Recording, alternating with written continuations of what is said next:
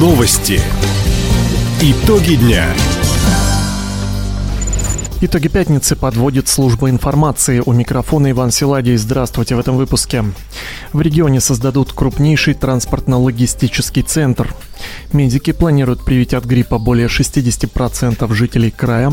Промысловое судно «Амалон» готово к швартовным и ходовым испытаниям. Об этом и не только, более подробно. Хабаровском крае появится крупный транспортно-логистический центр. Соглашение о его создании подписал губернатор Михаил Дегтярев совместно с представителями Минтранса России, российских железных дорог и ключевым инвестором компании Фининвест. Мощность центра составит до 300 тысяч 20-тонных контейнеров в год. Он разместится в границах Тор-Хабаровск с подъездом к станции Хабаровск-2. Общий объем внебюджетных инвестиций около 6 миллиардов рублей. В первую очередь мощностью 150 150 тысяч контейнеров планируют запустить уже через два года. Полностью проект воплотят к 2025 году.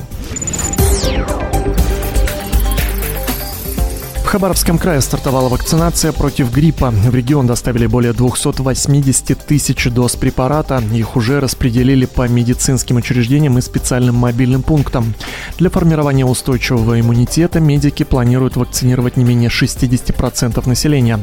О том, кому в первую очередь необходимо прививаться, рассказала главный внештатный инфекционист Хабаровского края Анна Кузнецова. От гриппа должен вакцинироваться практически каждый. Это и социально активное население, да, это и школьники, это очень важно, это и дети, которые ходят в детский сад, это и беременные женщины. Потому что грипп, несмотря на то, что мы все так к нему снисходительно в последнее время относимся, это все-таки потенциально смертельное заболевание, особенно у людей, имеющих какую-то хроническую патологию.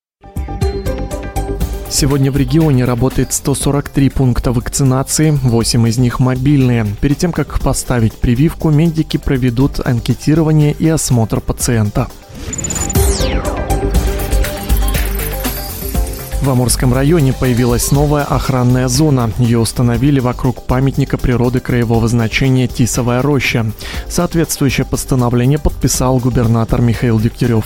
Отметим, редкий и малочисленный вид вечно зеленых деревьев относится к реликтам третичного периода.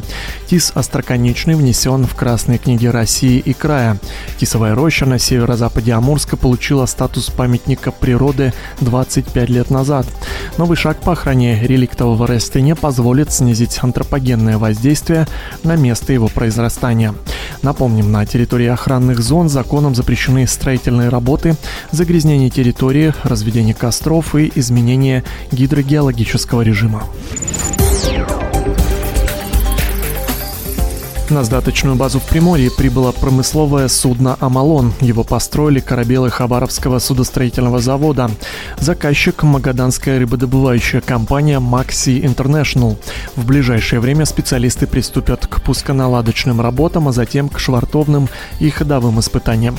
Напомним, строительство Карболова проекта 03141 идет по государственной программе «Квоты под киль».